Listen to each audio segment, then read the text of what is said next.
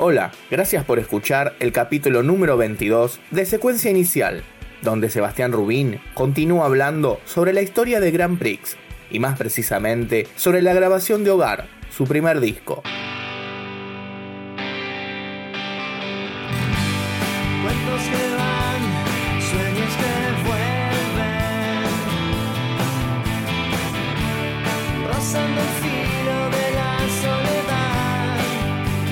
Creo que a comienzos del 98 más o menos ya eh, tuvimos el primer cisma, eh, Marcelo tenía ganas de hacer otras cosas, Juan Martín Mianucci que estaba tocando el, teclado con nosotros se, eh, se, empezó a dedicar un poco más profesionalmente al piano como pianista de tango, de folclore, a estudiar mucho más profundamente, así que tampoco podía seguir tocando con nosotros cuando lo invitábamos.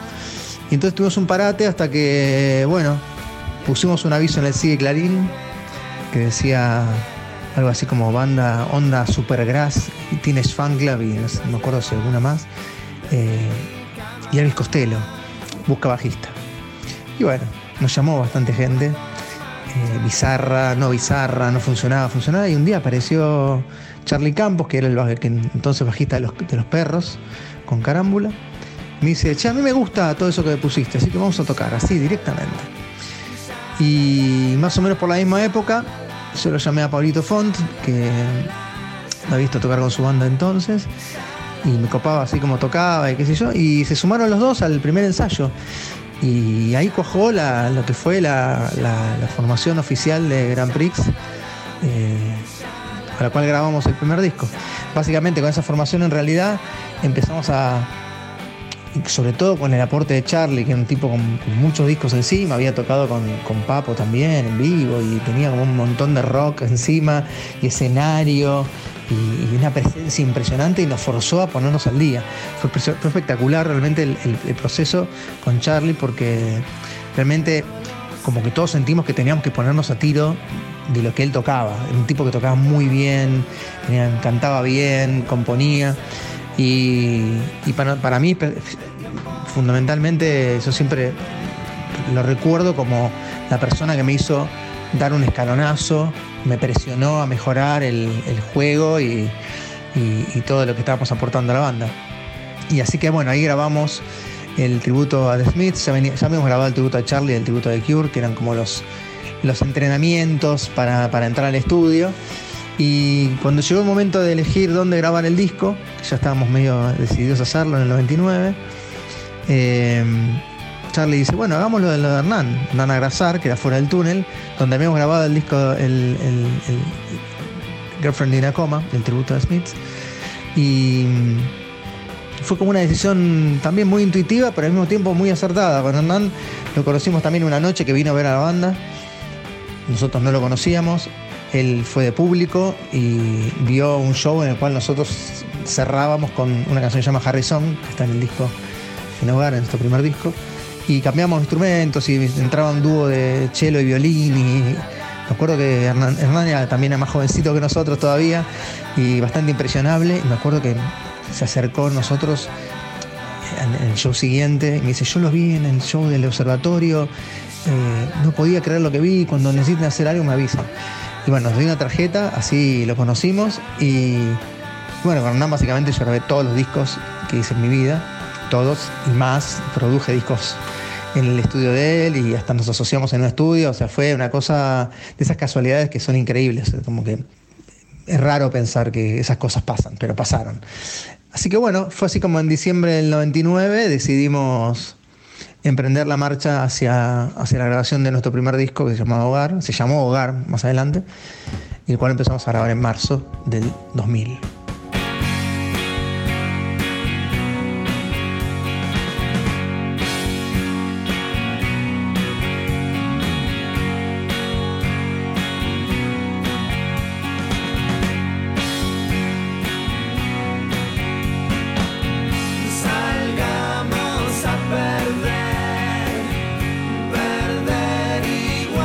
shine.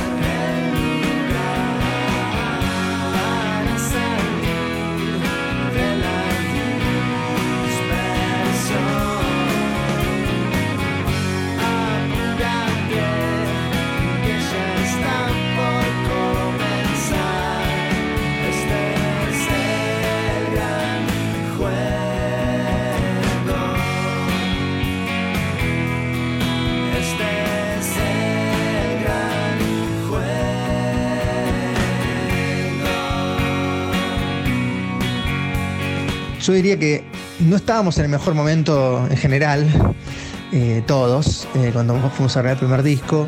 Mi papá había fallecido ahí a principios del 2000, así que estaban unos matetes bastante intensos en, mi vida, con relaciones amorosas complicadas. Eh, nada, todo lo que implica una, muerte tan cercana y yo todavía no había cumplido ni 30 años, así que era bastante chico e inmaduro. Y, me acuerdo que bueno, que Agustín estaba ya pensando en emigrar y Charlie también, y era un poco un momento muy difícil de país. Y, bueno, entramos a grabar el disco con, todo el entusiasmo posible, eh, porque en realidad era lo único que podíamos hacer y, era como nuestro, nuestro, pequeño mundo personal. Eh, y digamos, esa sensación de, nuestro mundo privado personal se acentuaría mucho más adelante. Pero en ese momento, bueno, con toda nuestra ingenuidad, grabamos, me acuerdo, en un momento Hernán nos dice, chicos, yo les cobro hasta acá y después ya está. Porque nada tardábamos y hacíamos tomas y, nos equivocábamos. Y, y fue como un, un, posgrado muy acelerado. Pero bueno, la verdad que había un montón de cosas que también fueron aciertos impresionantes respecto a algunos arreglos. Me acuerdo que venían músicos así más, profesionales a grabar eh, bronces y, y, trompetas y cuerdas y medio como que venían medio canchereando y, terminaron dando la razón con cosas que, aparentemente según la academia estaban mal. Pero bueno, fue un disco... Eh, era un disco difícil de grabar, porque la verdad que tenía muchos, muchos arreglos, tenía, como te decía, cuerdas, y más allá, y además nosotros con nuestra experiencia pensábamos que el camino para encontrar determinados sonidos también era mucho más largo del que finalmente descubrimos que no era. Eh, y en el segundo disco quedó mucho más claro. Pero bueno, ahí estuvo. Eh, terminamos de grabar el disco, Agustín emigró en la mitad del disco, ni siquiera pudo quedarse en la mezcla, así que ya se fue eh, a, a mediados de abril, ya estaba viviendo en Francia. Y, ahí estuvo el periplo de, tratar de editarlo. Todo el mundo nos decía, bueno, no es buen momento. Claro, año 2000, ¿no? No es buen momento, esperen un poco.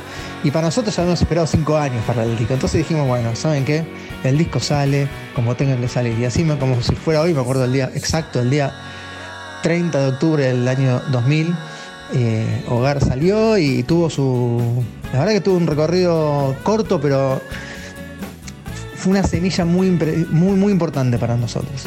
Eh, digo corto porque, nada, el 2001 se vino todo abajo.